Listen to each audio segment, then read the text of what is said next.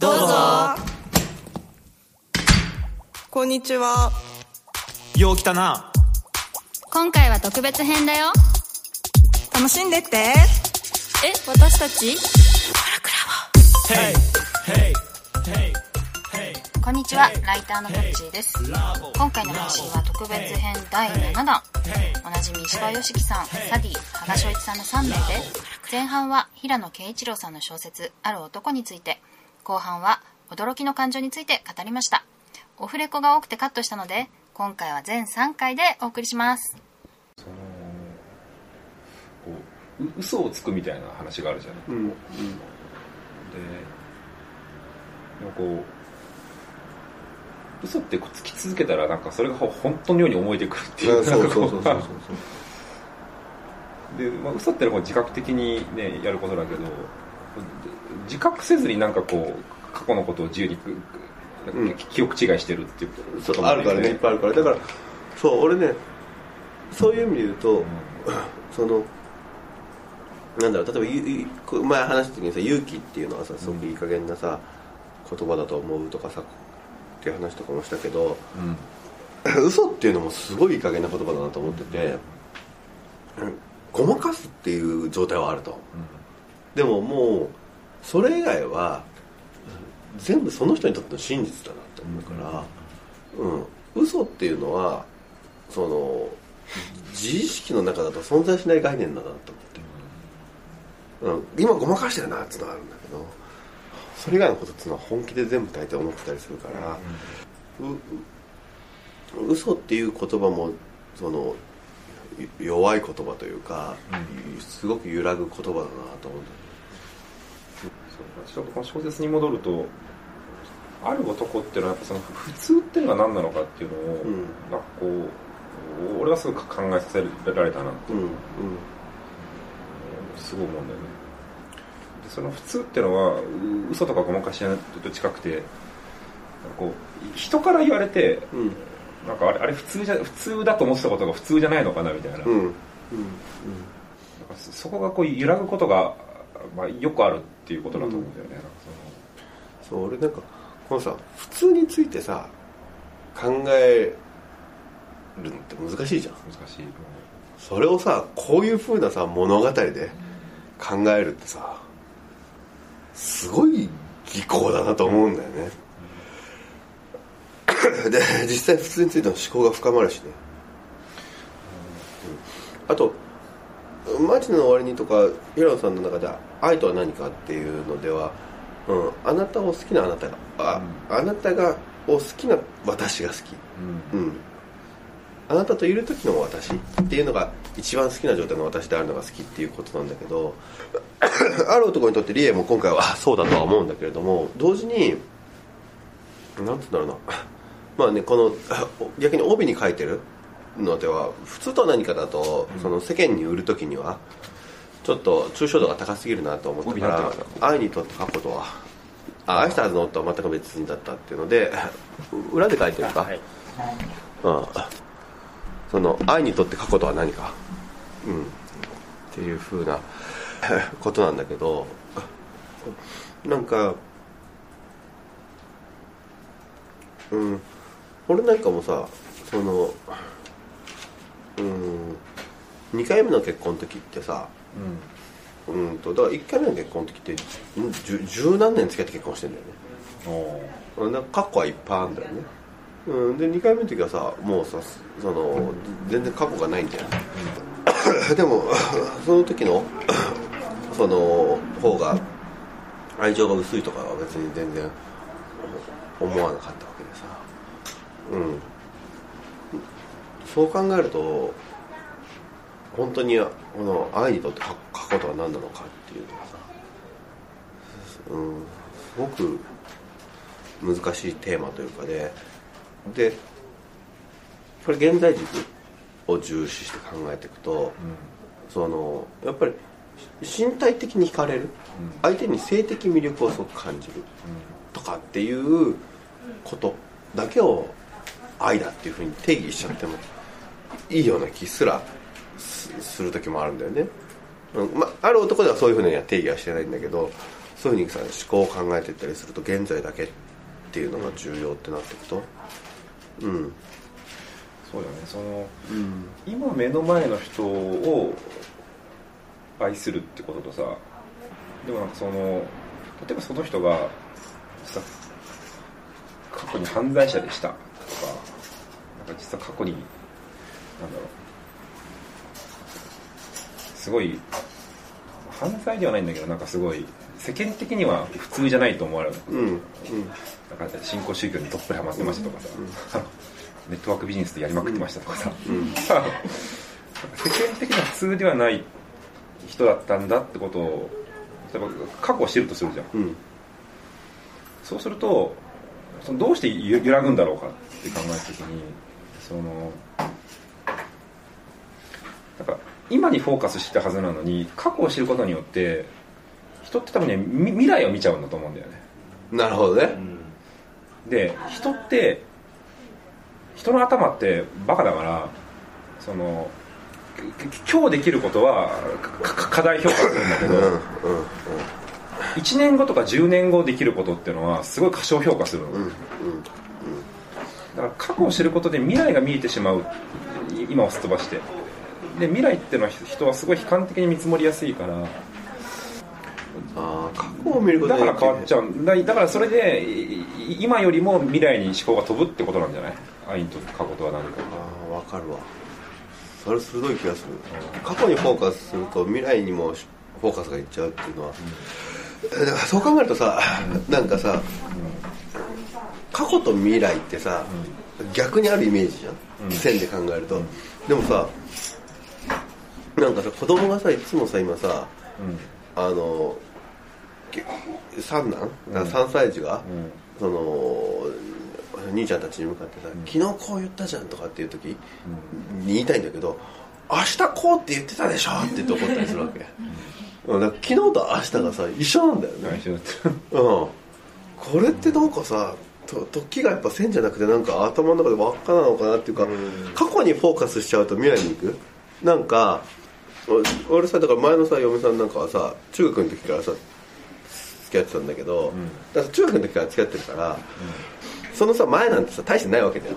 付き合ってるなんてことも、うん、でもさ、まあ、中高生のさ付き合うだとさよくある感じでさ、俺の前は何人ぐらい好きな人がいたのとかさ、あうん誰かキスしたことあんのとかさなんか一生懸命聞いてたりするわけ。で そそういうの聞いてるとさなんかさこいつはこういう子だったってことを浮気するんじゃないかなとかってさお思ったりもさするんだろうけどその俺さ今のさ妻とかさ一回もなんか過去のそのなんつうの？恋愛話とか聞聞かないもんね。うん、でもなんかそうすると今の現在の関係を大切にするっていうところからブレる気がする。うん、でも俺なんかそ最近そう。うん、特にあれだ俺会社とかでもさほとんどなんつうの履歴書とかさあのみんなの学校とかあんま覚えないんだよね、ラボの人にもみんな過去何したかとかあんま聞かないもんね多分、うん、今どうしたいのってのはむっちゃ聞くけど。あれだよねその昔ちょっと話したえ江戸はネットワークのさ、うんうんあのレレンと語語の考え方っていうか、レレンっていうコミュニティに、うん。うんその毎回違う語という毎回違うペンネームで参加するんだけど、うん。それってその一回過去を消すってことだと思うんだよね、で過去を消すっていうのはやっぱそのい今にフォーカスできるっていう。だから今その場で自分が機能するかどうかっていうことだけが、レンっていうので重視されたわけだよね、なんで毎回ペンネームを語を変えるんだろうかっていうのはなんかそそういう役割があるんだろうねだから,、うん。だからこのあある男っていうのもそのなんかわかんないけど名前って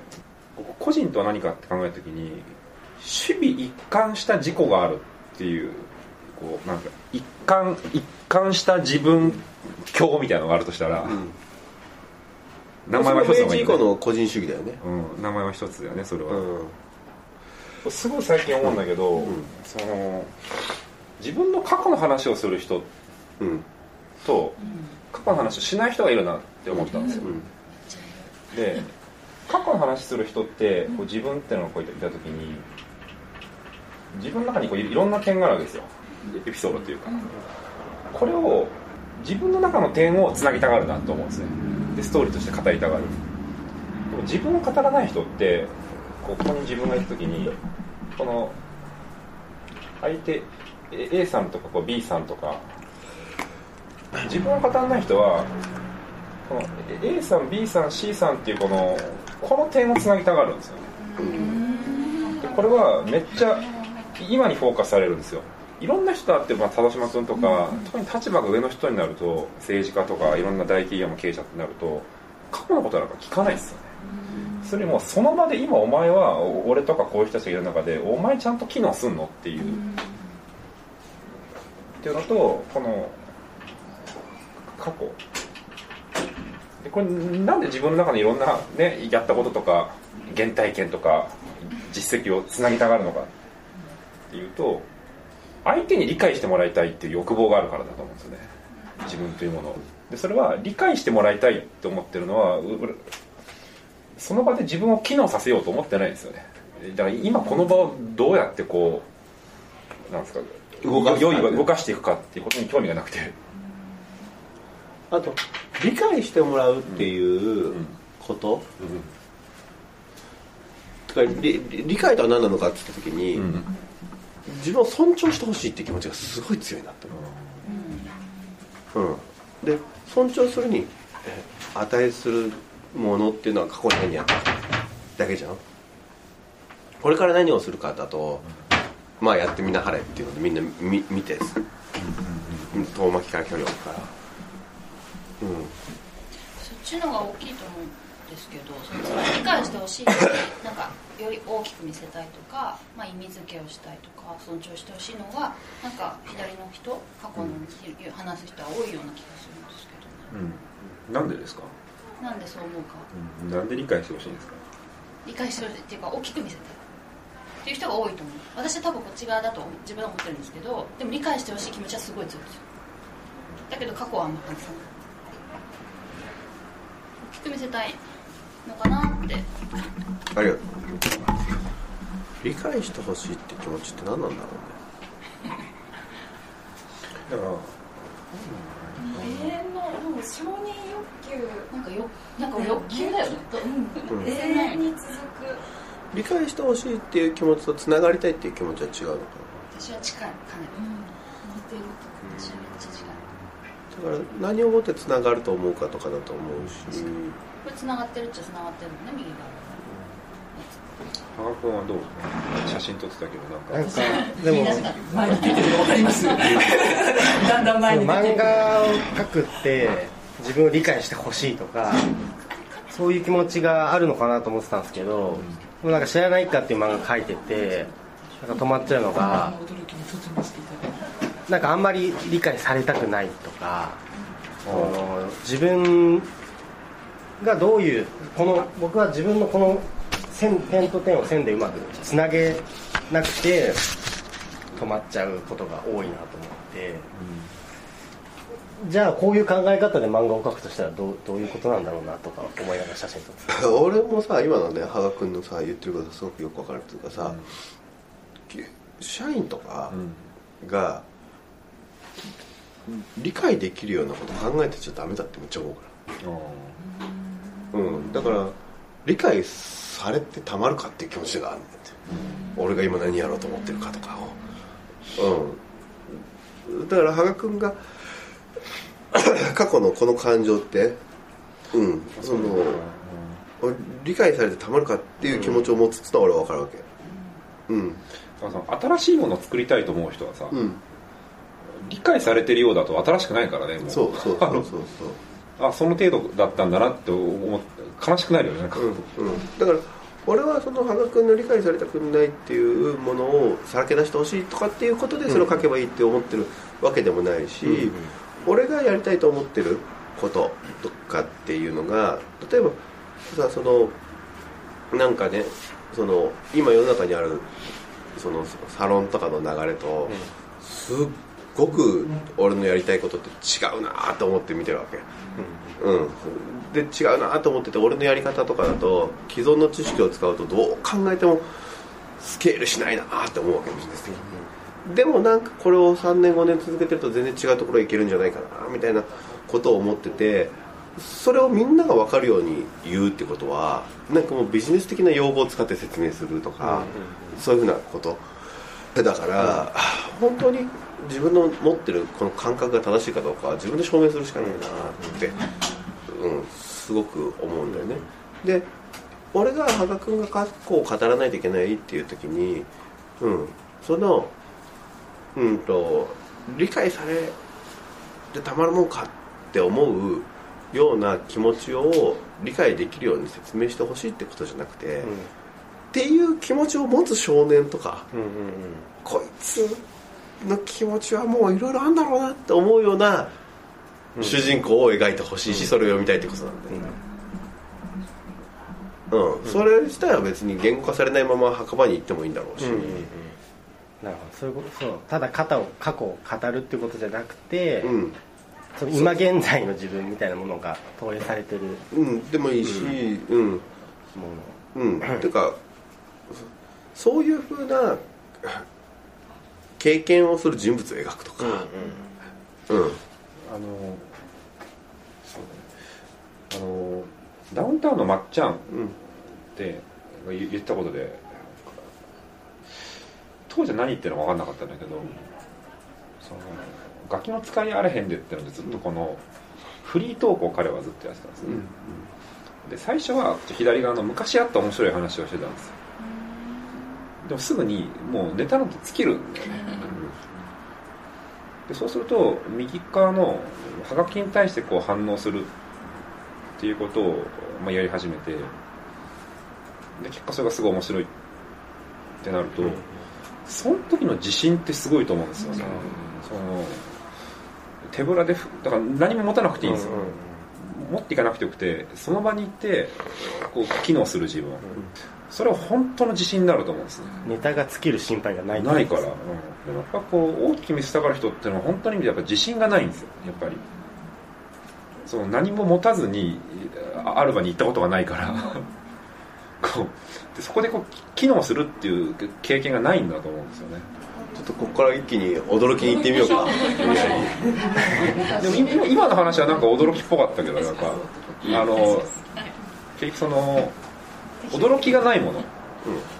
そのあなななるほどねってこう理解されちゃうようなものっていうのは、やっぱ新しくないんだよ。うん。だから驚きがあるっていうのは新しいことだし、そのためには人なんかに理解されてたまるかっていう、っていう話でいいんじゃないですか。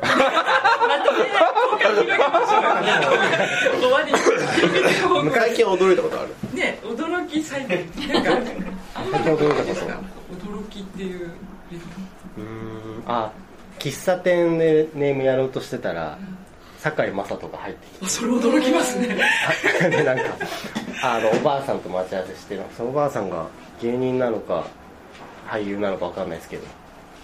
いろいろ「はは」みたいな感じでそのアドバイスというか受けてて。どんなアドバイスなんかわかんない。その新聞の切り抜きとか渡してたんでなんか役作りのための参考に話聞いてるのかなそういう感じだったんですけど全然マスクとかもしてなくてあの泣いてるか笑ってるかよくわからない顔で話聞いて